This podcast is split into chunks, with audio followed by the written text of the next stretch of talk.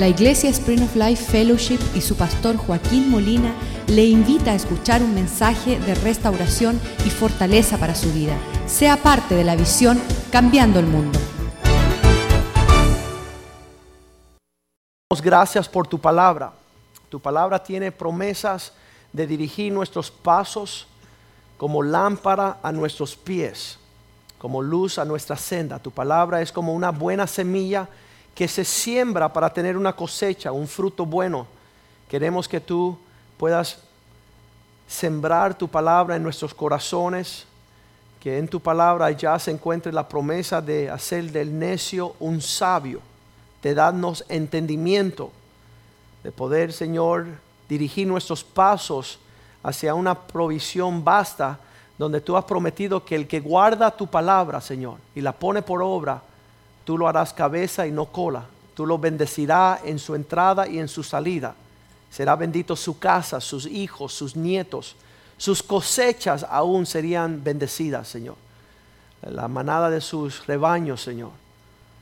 Su ganado, Señor, sus pertenencias. Todo su salud, Señor, su alma, su cuerpo será bendita. Aquellos que escuchan y ponen por obra tus palabras, Señor. Pedimos que este día que tú has apartado para que nosotros nos deleitamos en tu palabra, Señor. Sea un tiempo especial y de mucho provecho, Señor, y cambie la historia de nuestra vida de lamento en baile, Señor. Enséñanos a través de tu palabra esta mañana y así nosotros poder crecer a todo lo que usted desea para nosotros. Te lo pedimos en el dulce nombre de Jesús, que tu palabra no vuelva vacía, Señor, sino que cumpla esa obra por la cual tú la envías. En el nombre de Jesús. Amén. Estamos por celebrar esta semana, conocida en todos los Estados Unidos como el tiempo de la independencia de los Estados Unidos, cuando rompieron los Estados Unidos con el, régimen de Inglaterra y habían decidido ellos comenzar una nueva nación, inspirada por no un ideal político, sino una presencia espiritual. Venían los peregrinos a celebrar y servir su Dios. Querían ver por obra lo que Dios tenía para un pueblo que temía a Dios. Por eso habían declarado una nación bajo Dios. Fíjense, no es una nación bajo un ideal político. Entonces, esa presencia que movió a estos hombres, que en muchos tiempos ha movido muchos hombres, acuérdense cuando David se está enfrentando a Goliat en una guerra horrible, él dice, tú vienes contra mí en lo natural, pero yo vengo contra ti en el Espíritu de Dios. Además, damos gracias, eh, parte de, nuestra eh, trayectoria, por el pastor Rivera, que, de verdad fue tremenda las palabras que compartiste en lo que estábamos afuera y de mucha bendición. El día que los hombres conozcan la bendición de tener hombres que buscan el rostro del Señor, ese es el día que cosas van a cambiar y la trayectoria de muchas cosas van a, tornarse ah, diferente. No obstante, estos hombres movidos por el Espíritu de Dios llegaron aquí y todas sus reuniones, sus pensamientos y los documentos escritos. Yo soy abogado y yo he leído muchos de esos ah, documentos originales que estableció los Estados Unidos. Y le voy a decir más que un orden político, un ideal, era un, eran documentos, y le voy a usar la palabra ungido Ah, dice que la unción de Dios es la que quebranta el yugo. Y no hay forma de romper el yugo de una tiranía como Inglaterra ah, por algunos campesinos y hombres sencillos que no eran soldados, pero les infundía el movimiento del celo del Espíritu de Dios. Y ese Espíritu es el cual hemos bebido y compartido que ha cambiado la trayectoria de nuestra existencia. Y lo único que puedo decir que lo que se menciona en la palabra de Dios de esta presencia y ese espíritu es que usted puede llegar y beber de ese espíritu, puedes tomar, puedes, puedes saturarte de la presencia del Señor. Y eso, eso es algo tremendo, pero vamos a ir poco a poco. Vamos a Génesis capítulo 1, versículo 2. Esto es el principio de todas las cosas. Si llegaste por primera vez a la casa del Señor, si estás indagando estas cosas, empezamos en el principio donde dice que eh, estaba desordenada la tierra, estaba vacía. Y estaban las tinieblas que llenaban las profundidades de, de la esfera terrenal.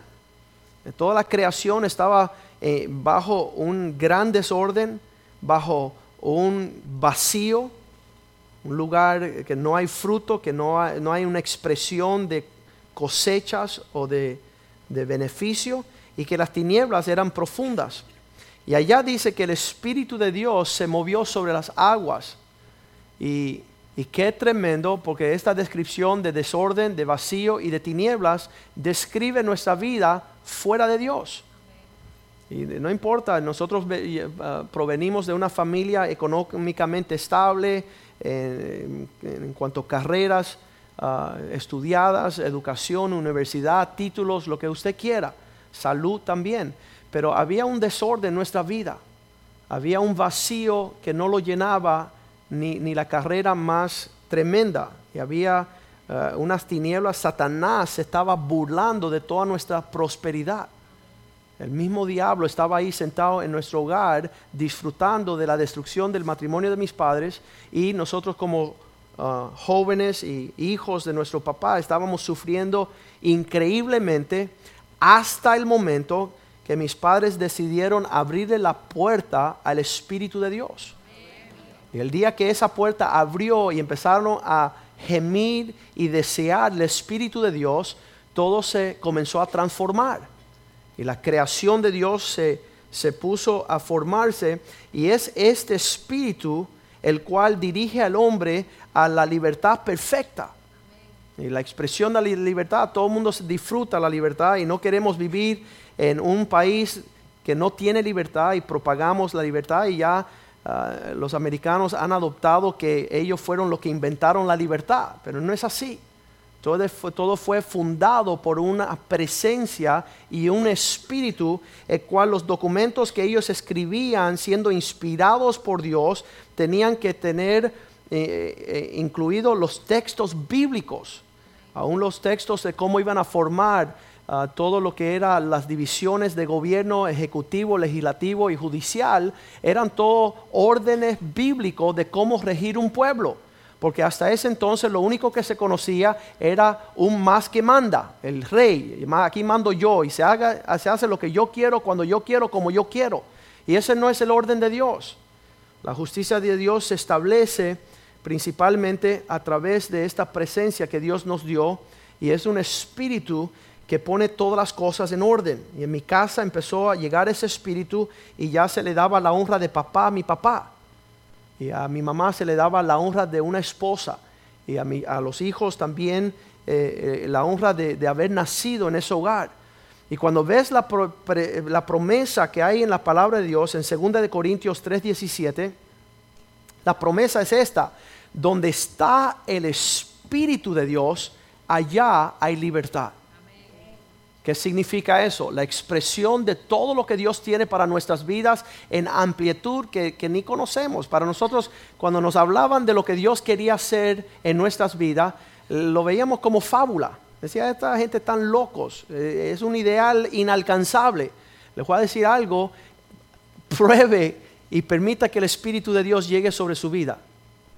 Se cambiará tu lamento en baile enseguida y empezará una medida de gozo y de paz y tú dirás solamente una cosa, ¿por qué nos tardamos tanto en permitir que el Espíritu nos guiara? Y dice la palabra de Dios, estos son los verdaderos hijos de Dios, aquellos que son guiados por el Espíritu de Dios. No estamos reunidos hoy ah, perdiendo el tiempo. Dios quiere que nosotros entendamos. 2 Corintios 3, 17.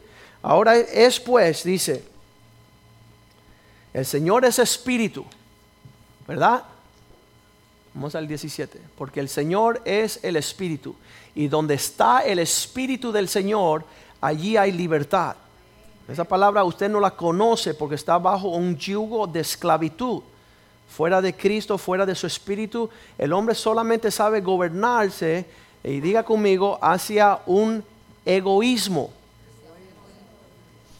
Y eh, sabes qué? Es horrible la- el- gobierno de Inglaterra queriendo imponer sus impuestos y su, su fuerza de voluntad sobre los Estados Unidos. Es horrible que en Cuba un gobierno pudiera venir a suprimir y oprimir y, estar como un yugo sobre los pueblos, donde no se eh, permite la expresión de libertad. Pero ¿sabes lo que es peor que esas tiranías y esas dictaduras? Eh, eh, su propio egoísmo más satánico que cualquier gobernante de la tierra que está imponiendo su gobierno es la tiranía y, la dictadura del yo que está en ti. Y eso es bien siniestro a niveles tan agresivos que no permite eh, que nadie a tu alrededor pueda disfrutar de la libertad que Dios desea. La descripción que tenemos que Dios ofrece en Isaías 61 versículos 1 al 4, es la expresión plena de los que Dios quiere para nosotros si permitimos que el Espíritu de Dios nos visite, que seamos saturados de la presencia del Señor. Y dice la palabra de allí en Isaías 6, 61, eh, versículo 1, el Espíritu de Dios está sobre mí. ¿Y para qué? Porque el Señor me ha ungido y eso empieza a romper todos los yugos. La unción rompe el yugo del pecado, del yo, del egoísmo. Y me califica para predicar, anunciar buenas nuevas. No es hasta que el Espíritu de Dios te visite que tú puedas mirar en el panorama de tu vida algo lindo y bueno. Es tremendo que nosotros tenemos tantas cosas buenas y queremos nosotros continuamente resaltar las malas noticias. Vamos a hablar de nuestras esposas y traemos un diario completo de todas sus maldades. Y no hay ni una virtud la cual es capaz de salir de vuestra boca porque el Espíritu de Dios no está en esa boca. Entonces está bajo un cautiverio horrible de solamente predicar las malas viejas en vez de las buenas nuevas. Y entonces dice allí que también a los pobres predicarle buenas nuevas. porque En el Espíritu de Dios, cuando usted llega a vivir y ser saturado, ahí se cambió la pobreza. Eh, se ha dado muestra de los países que no han permitido entrar eh, la presencia de Dios, las iglesias, el mover cristiano, la Biblia, han prohibido que entre la presencia del Señor, son los países más pobres del, del planeta. Son los que sufren mayor mortalidad, mayor enfermedad, menos recursos sanitarios y de salud. ¿Por qué? No es, eh, no es un orden político, no es un ideal, es, es la presencia de este Espíritu. Y haber conocido este Espíritu dice que nos envía para sanar a aquellos que son de corazón quebrantado. Eso significa depresión. Mi hermano que es psiquiatra dice que la causa número uno de la muerte el año pasado en los Estados Unidos fue a causa de la depresión, suicidas, personas deprimidas. ¿Sabe lo que faltaba en esas personas? No una economía, no familia, sino el Espíritu de Dios, que nos va pastoreando hacia la vida y la abundancia de todas las cosas. Y entonces dice sanar a los quebrantados de corazón, proclamando libertad a los que están cautivos, abriendo puertas de prisiones y alumbrando los ojos a aquellos que están cautivos. Entonces la obra perfecta del Espíritu es aquel que, aún no se puede disfrutar ah, la medida esta cuando dice Zacarías en la profecía que no es, ah, ah, no es con batalla, no es con ejército, pero es con mi espíritu, dice el Señor. No, no fue un ejército el que derrocó Los Estados Unidos. Fue ah, un, sentimiento de libertad dado por el Espíritu de Dios. Y eso les dio la fuerza a, los hombres a pararse, a empezar a deletrar un gobierno diferente donde el Espíritu de Dios tuviera ese alcance. Y qué triste es cuando hemos probado de estas aguas, hemos sido libertados. ¿Cuántos dicen, yo, es, yo he experimentado esa libertad en Cristo? De verdad que, cuando uno le dice ya tú no reinas más, yo, no va a hacer lo que te da la gana, yo, ahora vamos a hacer lo que Cristo le da la gana, ahí empieza a abrir la amplitud de puertas agresivas. Tu esposa te empieza a querer como ni tú te lo mereces. ¿Cuántos dicen amén? Solo el Espíritu de Dios en el corazón puede hacer eso. Y el Espíritu de Dios en el corazón de mi mamá llegó a mi papá y le dijo, perdóname. Solo el Espíritu de Dios, porque si no fuera por el Espíritu, ella dice, tú, tú te mereces que no te perdone. Pero donde está el Espíritu de Dios, ahí hay la libertad de, aunque tú no fuiste el culpable, de pedir perdón. Y de perdonar. Porque hay algunas personas están tan atadas. Una señora hace unos meses atrás dijo, no importa qué, no puedo eh, eh, perdonar a mi esposo y punto. Y sabe lo que está sucediendo es que el Espíritu de Dios no está ahí. Entonces no, no tiene la libertad de perdonar. Y, fuimos a Cuba ahora a conocer la familia de, Oscar y Oscar pedir perdón a, toda su familia en tiempos... Mira, le dijo, yo soy responsable por toda la destrucción que yo traje, perdónenme. Y, esa libertad es linda, es preciosa, es hermosa, el Espíritu de Dios que nos lleva a, esa, a ese nivel de libertad. Ahora, lo más triste que existe es un pueblo que Dios hizo libre que vuelva a su esclavitud, que se olvide. Y una de las cosas por la cual ah, somos bien comprometidos y, y, estamos acá compartiendo es de agradecimiento por la libertad que hemos experimentado en el Espíritu de Dios. Y Pablo le escribe a los Gálatas y le dice, una cosa me doy cuenta, ustedes que fueron libres en Cristo están regresando a los yugos de su esclavitud. Y qué, qué horrible sería eso nosotros que somos libres tomar pasos hacia el yugo de la esclavitud. En Gálatas 5.1 dice, ahora pues en esta libertad con el cual Cristo os ha hecho libre, permanezcan y no vuelvan, Gálatas 5.1, no vuelvan a enredarse nuevamente, no estéis otra vez sujetos al yugo de la esclavitud. Okay. Hay personas que nos visitan hoy por primera vez, están escuchando que hay una esperanza si ellos reciben el Espíritu de Dios de ser libres y llevar esta libertad a su familia para que corra, igual que corrió en nuestra familia. Hemos anunciado la venida de la presencia del Señor a multitudes y han gozado de una paz y de un gozo. Pero siendo libres, ¿por qué es que volvemos nuevamente al yugo de la esclavitud? ¿Sabes por qué? Porque estamos siguiendo un espíritu que no es el espíritu de Dios. Estamos cultivando un espíritu que no proviene de Dios. Y estos celos y estas envidias en el versículo 26 dice que son las causas principales de volver a esos yugos. No nos hagamos vanagloriosos. Si uno empieza a medir la riqueza tuya en, en valor económico material y te estás esclavizando nuevamente. Está tratando de tener una expresión de libertad. Mira qué libre soy, que hago lo que me da la gana. Y eso no es la libertad del Espíritu de Dios. Eso es lo que te llevó cautivo, tu vanagloria, tus irritaciones, tus envidias, todas estas cosas que nos hacen mover donde el Espíritu de Dios no quiere que nos movamos. Y entonces encontramos la plenitud de esta obra malvada y torcida en la vida del hijo pródigo. ¿Qué hacía ese hombre? había tomado todo su libertinaje. Papá, me voy. Dame mis riquezas, dame mi herencia, que me voy, me voy, me voy. Quiero ser, ¿qué estaba diciendo él? Quiero ser libre.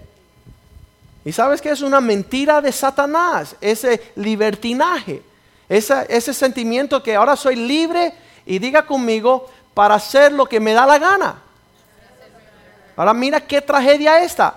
Saliste de lo que tú supones que es un yugo lo que tú supones que es una ley que te rige para salir a lo que te da la gana, ¿verdad? Y eso se convierte en una ley también. Porque tú haces lo que te da la gana y tu esposa qué? No, ella tiene que hacer lo que yo diga. No, mister. Ya que tú ruinaste el reino porque estás haciendo lo que te da la gana, dile a tu esposa, mi amor, haz lo que te da la gana. Y cuando tus hijos crezcan, también enséñale ese caos y esa anarquía de la libertad de los que quieren hacer lo que le da la gana. Cualquiera que viva por un segundo esa tragedia va a ser como el hijo pródigo, quiero volver a la casa de mi papá. Y ahí estamos nosotros que vivimos una pesadilla fuera de Cristo. Todo el mundo haciendo lo que le daba la gana, comiendo estiércol a las dos manos. hasta que conocimos que en la casa del Padre no falta el pan. En la casa donde hay corrección, donde hay amor, donde hay disciplina, donde estamos regidos en el Espíritu de Dios. No, pensemos que el Espíritu de Dios es sin orden, porque Dios no es Dios de confusión, sino Dios de orden. Y el orden habla de, unos linderos, está marcado el área de bendición. Dice, ¿cómo ustedes siendo libres van a volver al yugo de la esclavitud? Se están locos. Los gobiernos que están sobre la faz de la tierra, los gobiernos, el orden de gobiernos sobre la faz de la tierra tienen dos expresiones, hombres libres y hombres esclavos. No hay una tercera. Y si no estás bajo un sistema, estás bajo el otro. Y Dios no quiere que nosotros estemos bajo un sistema de esclavos. En 1 Corintios 2.12 dice, no hemos recibido un espíritu del mundo, sino el espíritu que proviene de Dios y por ese espíritu entendemos que todas las cosas nos han sido dadas gratuitamente. ¿Sabes qué? Ese pensamiento no existe para nosotros que vivimos de lunes a sábado en un mundo donde tú eres el bárbaro, donde tú caminas, donde tú andas, tú no escuchas a nadie. Entonces llega el domingo a escuchar una prédica como esta, a decir, esto no tiene sentido de realidad. Y es la diferencia de aquellos que conocen que el espíritu que hemos recibido es para recibir todas las cosas gratuitamente. Porque por el espíritu de Dios entendemos esto. Y en el dice, no hemos recibido, vamos a leer eso. Nosotros no hemos recibido el espíritu del mundo. ¿Qué es el espíritu del mundo? Aquello que gobierna tu vida, que te tiene infeliz. No hemos recibido ese espíritu, sino un espíritu que hay unas dádivas increíbles, gratuitas, que provienen de Dios para que sepamos que Dios nos ha concedido todas las cosas en una forma maravillosa. La dádiva de Dios no la entendemos. Le dijo Jesús a la mujer samaritana, si tú entendiese la dádiva de Dios, si tú entendiera lo generoso que es Dios, ya tú no estuvieras tratando de, arreglar tus propios asuntos. Tú vinieras para que Dios te pueda ah, enseñar esa realidad. Sistemas de gobierno, dos tipos de hombres, hombres libres, hombres esclavos. Ninguna de estas dos circunstancias es en base de las circunstancias exteriores. No, yo fuera libre si no tuviera casada. Mentira del diablo. Estuviera esclavizada a cien maldades y perversiones. Los jóvenes de los 60 le dijeron, vamos a acabar con el régimen del establecimiento y vamos a ser libres. ¿Sabes qué? Fueron adictos a drogas, a la inmoralidad, a la rebeldía. Estaban peor con promesa de libertad se hicieron más esclavos. Y eso es un yugo de esclavitud, no es una expresión de, ser influenciado por, por un espíritu que no es el que Dios nos da. Estábamos compartiendo Eclesiastés 10, 16. Hay de vuestra tierra cuando vuestro rey es un niño.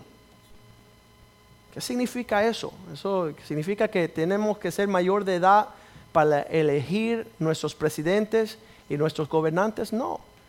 Que es una, una, una tragedia y una maldición que tú que te comportas como un niño sea el que esté tomando decisiones en tu casa. Que un malcriado es el que está trazando las líneas. ¿Y sabes lo que es la tragedia de un niño que gobierna, así como dice aquí? Eclesiastés, capítulo 10, versículo 16. ¿Cuál es la tragedia de que un niño sea el que está mandando? Diga conmigo, egoísmo. Fueron niños que invadieron a Cuba y empezaron a hacer todas las cosas conforme su propio egoísmo. Actitudes que solamente veían el bienestar personal. Hay de ti, tierra, cuando tu rey es un muchacho. ¿Sabes por qué? Porque la medida de un muchacho es no negarse a sí mismo. Es no sufrir pérdida, no, no mira por los demás. Está tomando a ventaja a derecha e izquierda. Por eso no se supone que un niño se case.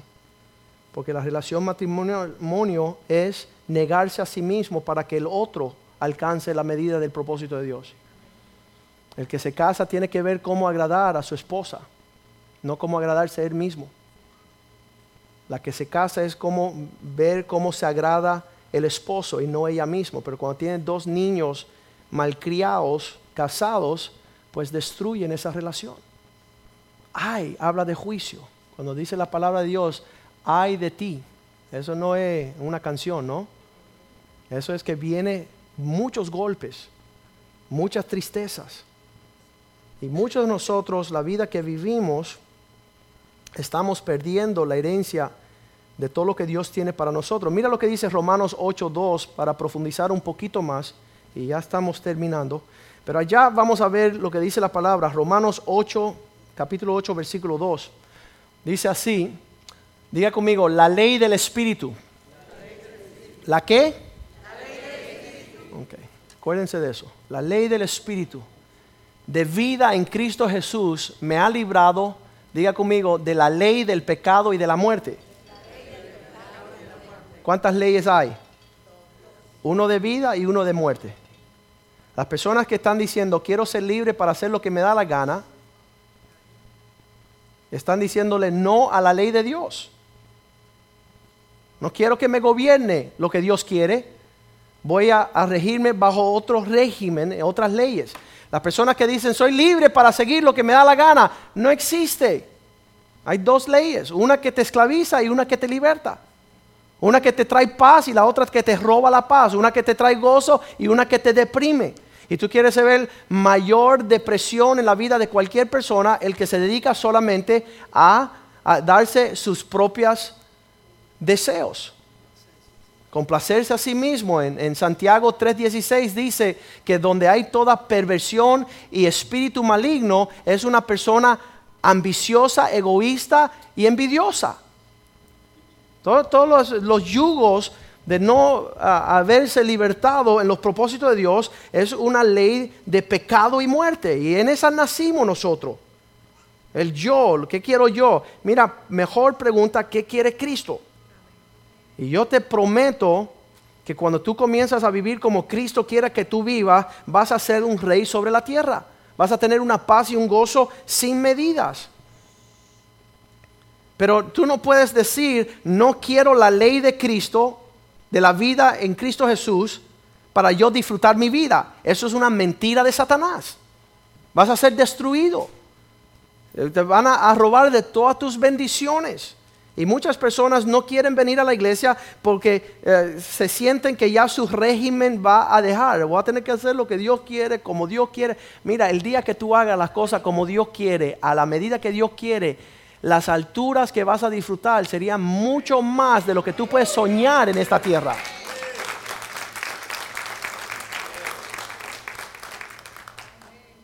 Los sueños alcanzados a niveles altos toda la miseria de, miseria de los hombres que caminan lejos de Dios, que son miserables, pobres de ellos, que están fuera de Cristo. Pero estas cosas no, no han de ser impuestas, obligadas. Le estaba diciendo al pastor José Medieros, Medieros, quizás hemos cometido un error de querer obligar a los que no quieren.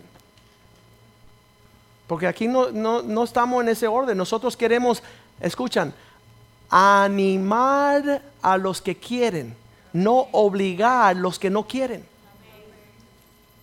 Queremos nosotros animar para que alcancen la plenitud de lo que se siente un ser humano cuando la presencia del Espíritu de Dios está gobernando sus, pensamientos, sus palabras, sus, citas su agenda, sus vacaciones. ¿Sabes dónde sufren la mayor cantidad de divorcios los seres humanos? Yo que fui abogado. Justo después de las vacaciones. Después que ya van a Francia, van a Europa 30 días, regresan y están tocando la puerta de los abogados, ya nos, nos resistimos. Yo no lo resisto a él, él no me resiste a mí, danos un divorcio. ¿Sabes por qué? Porque eso es una maldición.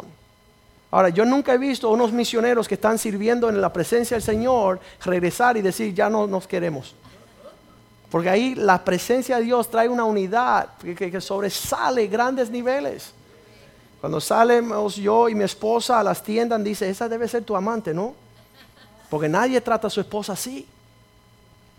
Nadie trata a su esposa así. ¿Ustedes están de novios? No llevamos 17 años casados y 5 de novios. Sí, pero tú la tratas a ella como si fuera tu amante. Ese es el espíritu de Cristo.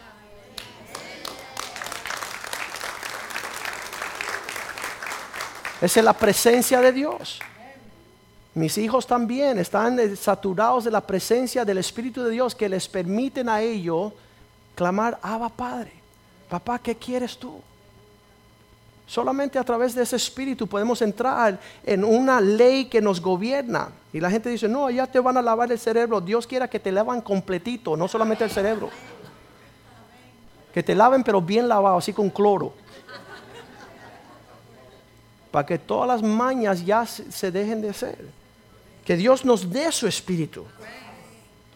Y no está supuesto a ser una imposición, como dice Pablo en 2 Corintios 3:6, donde dice, somos ministros de un Nuevo Testamento, que no es una ley impuesta, no es un gobierno que te están obligando a hacer, sino tú en el Espíritu estás diciendo, Señor, reina, véngase tu reino, hágase tu voluntad, cumple tus propósitos.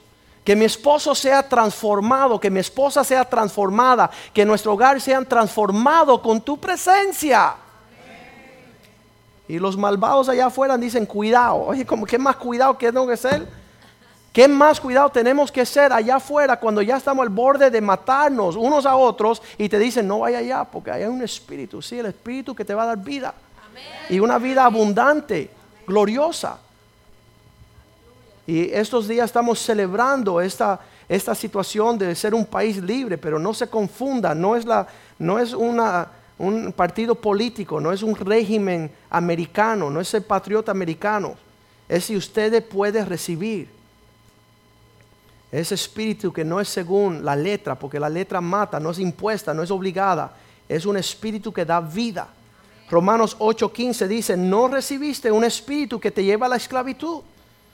Ese no es el que está a la venta, ese no es la dádiva de Dios, sino un espíritu para que tú puedas crecer en el desarrollo de una madurez a ser hijo. El régimen de un hijo son dos cosas. El hijo rebelde piensa que los mandamientos de su papá es para privarle a él de su actividad y su expresión, no sabiendo que la expresión de un papá es un amor para bendecir y prosperar. Cuando llega el Espíritu de Dios, uno empieza a querer volver a sus padres y decir, quiero agradarles. Quiero mi herencia como hijo. Y no es como el hijo pródigo que se fue buscando su libertad y al ratico regresaba diciendo, por favor, papá, quiero volver en esta relación, quiero ser un hijo, hazme como un siervo. Las iniciales de ser un hijo se siente uno como si fuese esclavo. El hijo falta de entendimiento, Gálatas capítulo 4 versículo 1. Dice Pablo, en el principio no difiere, Gálatas 4.1, no hay diferencia entre un esclavo y un hijo. El trato es igual. Uno tiene que enseñarle, entrenarle. Uno tiene que ah, corregirle. Vamos a poner Gálatas 4.1 allá arriba, por favor.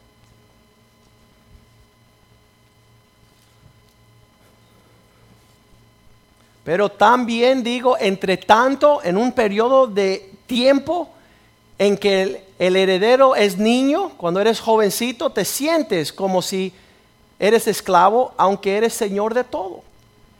Dios no te quiere quitar nada, Dios te lo quiere dar en medidas mucho más por lo que tú pudiste alcanzar. Lo que tu administración está causándote que tú pierdas tu casa, que tú pierdas tu matrimonio, tu familia, tu herencia, tu legado. Y qué triste el hombre que está esclavizado a la pérdida de todo.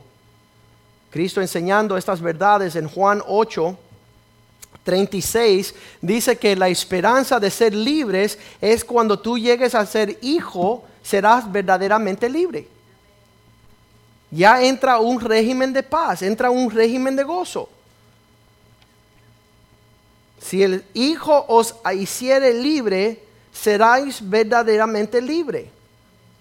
Este hombre tenía 30 años y seguía consultando con su papá diciendo, solo la voluntad de mi padre hago, solo las palabras que él dice, la que hablo, solo hago lo que él me manda. ¿Y nosotros qué? Estamos haciendo lo que nos da la gana, cuando nos da la gana, como nos da la gana, y por eso no hay herencia. No hay la libertad que promete el Señor para aquellos. En el versículo 35, un versículo antes que este, dijo, porque el esclavo no permanece en la casa, pero el hijo permanece para siempre.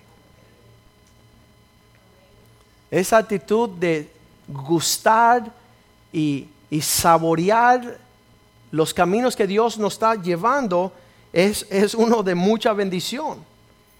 Es medidas grandes que nosotros que éramos esclavos de Satanás, ahora amamos los mandamientos del Señor. Señor, establece tu reino en mi vida. En septiembre de este año que acaba de pasar, 2010, estaba yo en el altar del Señor en Perú en un llamado y estaba yo en lágrimas clamándole al Señor que yo no pierda mi herencia, la cual le toca a mis hijos porque yo soy un necio.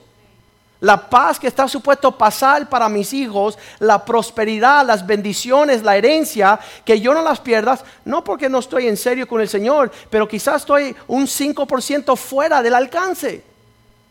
Estoy solamente saboreando un 95% de lo que Dios tiene para mí. Yo le dije, Señor, perdóname y que todo lo que tú tienes para mí como hijo, que mi ah, torpeza, que ser terco, yo no pierda la provisión.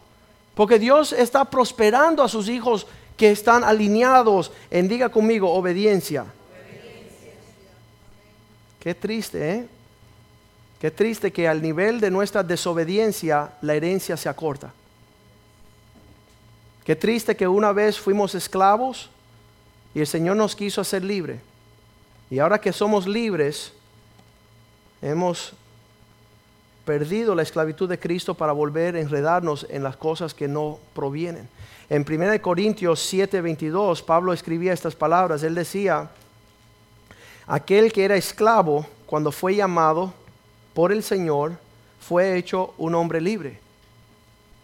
Qué, qué lindo es que Dios venga a romper todas las cadenas del alcoholismo, de la lascivia, de la pornografía, de la avaricia, de la codicia, del egoísmo. Dios rompe todo eso. Estamos libres en Cristo para no seguir en esa expresión. Y entonces dice, de igual manera, asimismo, el que fue llamado siendo libre, ahora quiere ser esclavo de Cristo. Yo, yo le digo a las personas, donde quiera que yo, yo puedo hacer lo que me da la gana cuando me da, como tengo 43 años, pero quiero tener el yugo de ser hijo de Dios.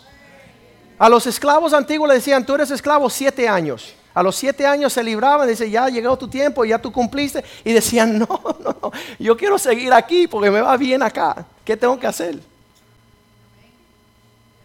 Y eso es lo que es llamar lo que en inglés se conoce como bond servant y en español un siervo esclavo.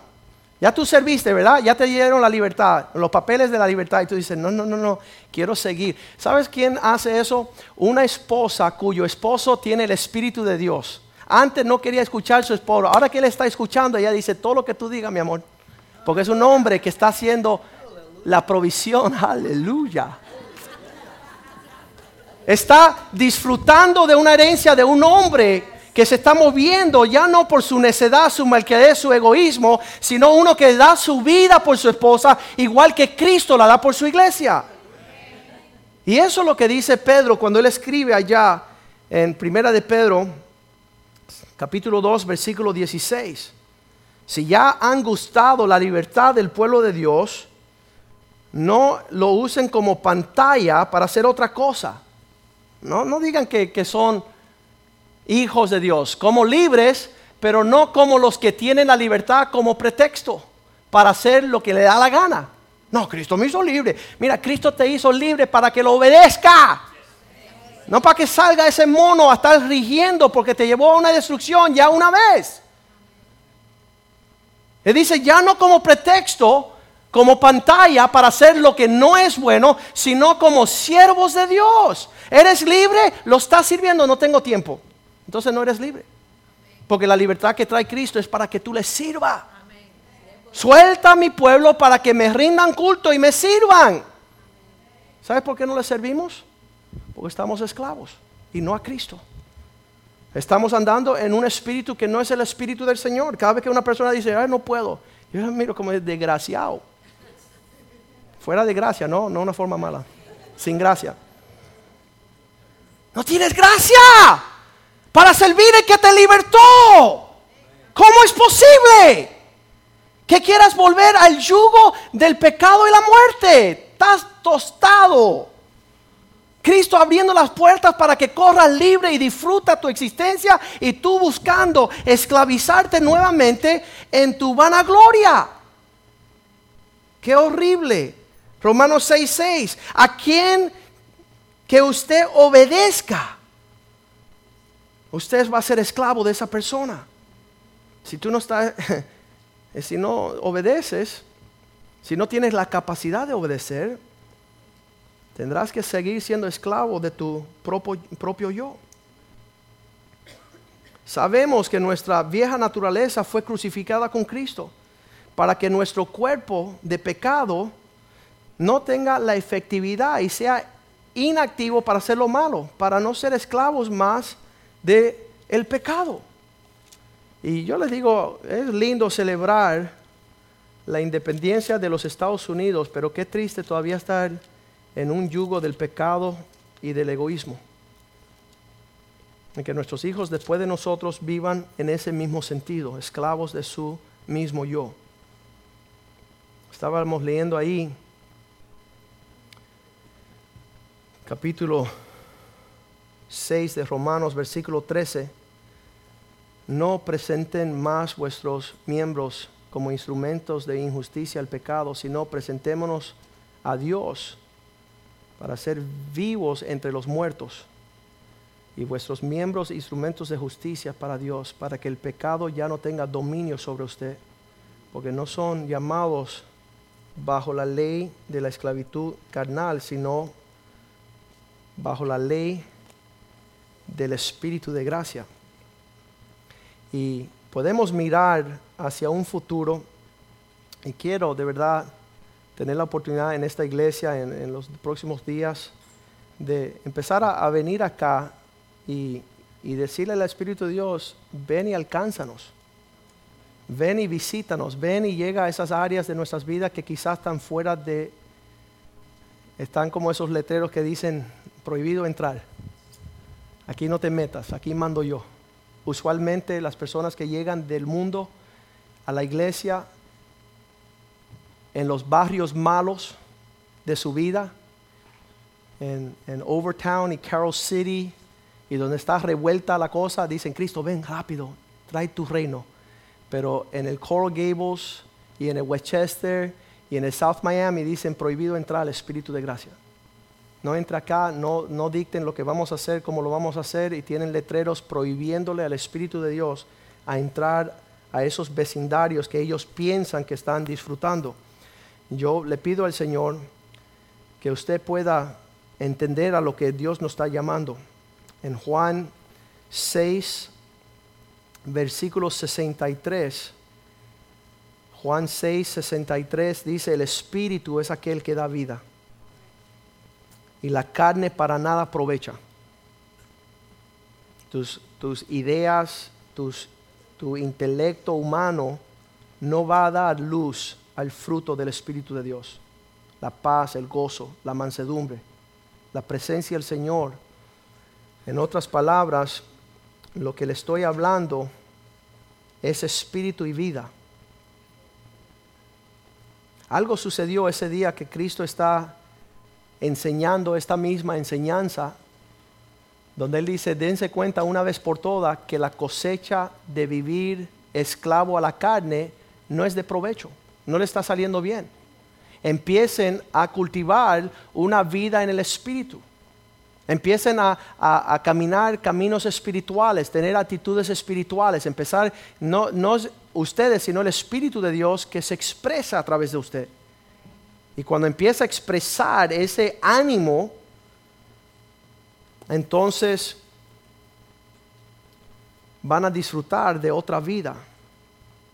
La carne para nada aprovecha, pero ¿sabes lo que tomó el pueblo la actitud después de escuchar eso? Cuando Cristo dijo, maten ese tirano del yo que está en ti, que te está robando de mis propósitos. No lo dejes vivo. Saúl dijo, bueno, yo lo mantuve vivo. Y dijo, Señor, mata todas esas cosas que no le des vida, no le des aliento. No, es que yo ahí lo tengo. Mátalo. Mata todos esos deseos internos de que tú no puedas darle a Cristo la apertura de darte tu herencia en Cristo. Y cuando Él enseñó esas cosas, ¿sabe lo que hizo el pueblo? No dijo amén.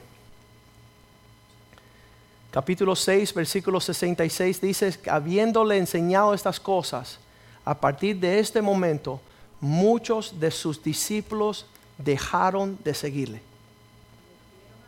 y volvieron atrás.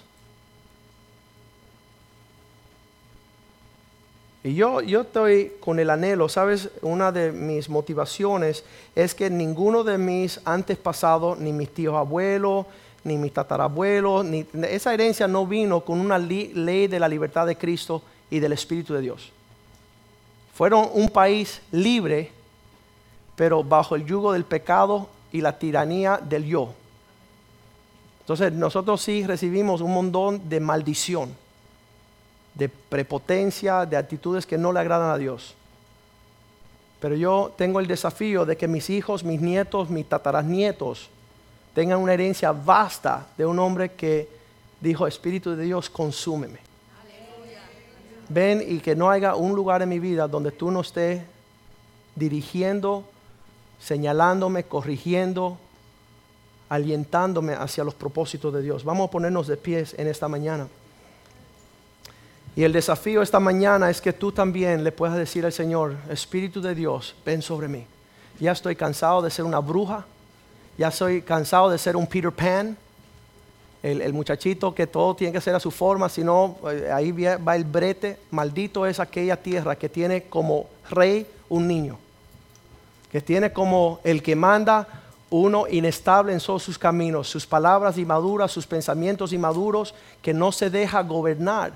La palabra que trajo el pastor en estos días, que cuando tú seas viejo, otro te va a gobernar, otro te va a dirigir. ¿Por qué? Porque ya tú supiste que es mejor que otro te dirija, el Espíritu de Dios, los hombres de Dios, la palabra del Señor, a que tú puedas tener la herencia de tu necedad que tú tengas como herencia tu prepotencia de haber decidido los tiempos y las sazones fuera de Dios. Pedimos a los músicos que vengan acá. Y, esto no es obra de hombre. Esto no es obra de, que, que lo va a lograr. Pero sabes que yo he aprendido que las actitudes que yo empleo en mi conducirme como un buen hijo, una actitud de ser corregible, de ser una persona que, trato de alcanzar el, agrado, ¿sabes qué? Allí hay un trato de parte de Dios. Un trato de parte de Dios tremendo cuando estamos viajando las naciones y me siento en la mesa de un presidente, eh, de un vicepresidente, de un primer ministro. Le digo, Señor, ¿por qué fui tan terco como hijo? Tú me querías enseñar, tú me querías preparar para este tiempo y no me dejé enseñar. Y yo resistí que me dirigieran. Y todo lo que viene a Dios a enseñarnos es para los propósitos que Él tiene con nosotros en los planes de la herencia que tenemos. Y por eso el hijo pródigo puede regresar a su papá y dice, ya estoy harto de andar esclavo de mi propio egoísmo. Quiero que tú me enseñes cómo ser un siervo. Quiero que tú me dirijas, quiero que tú me puedas mostrar los pasos que tengo que tomar y no ser un niño consentido andando en mis perretas. Lo que cantamos esta canción, el Espíritu de Dios, como dijo Cristo, el que beba de mi sangre y coma de mi cuerpo, Él podrá caminar en los propósitos del Señor. Y, y en lo que cantamos esta canción, usted también abra su corazón, cierra sus ojos y dígale al Señor, ten piedad de mí, oh Hijo de David. Ten misericordia de mí para que yo no pierda, mis hijos no pierdan, mis hijas no pierdan, mi familia no pierda los propósitos que tú tienes de haber conocido que había una ley de muerte y del pecado, pero hay una ley de vida en Cristo Jesús. Hay una ley. Es un yugo. Cristo dijo, ya no es un yugo pesado, sino es un yugo fácil, una carga ligera. Pero no quiera usted ahora decir, estoy libre y después andar libre en, un pensamiento torcido, porque vas hacia la muerte. Por mucho tiempo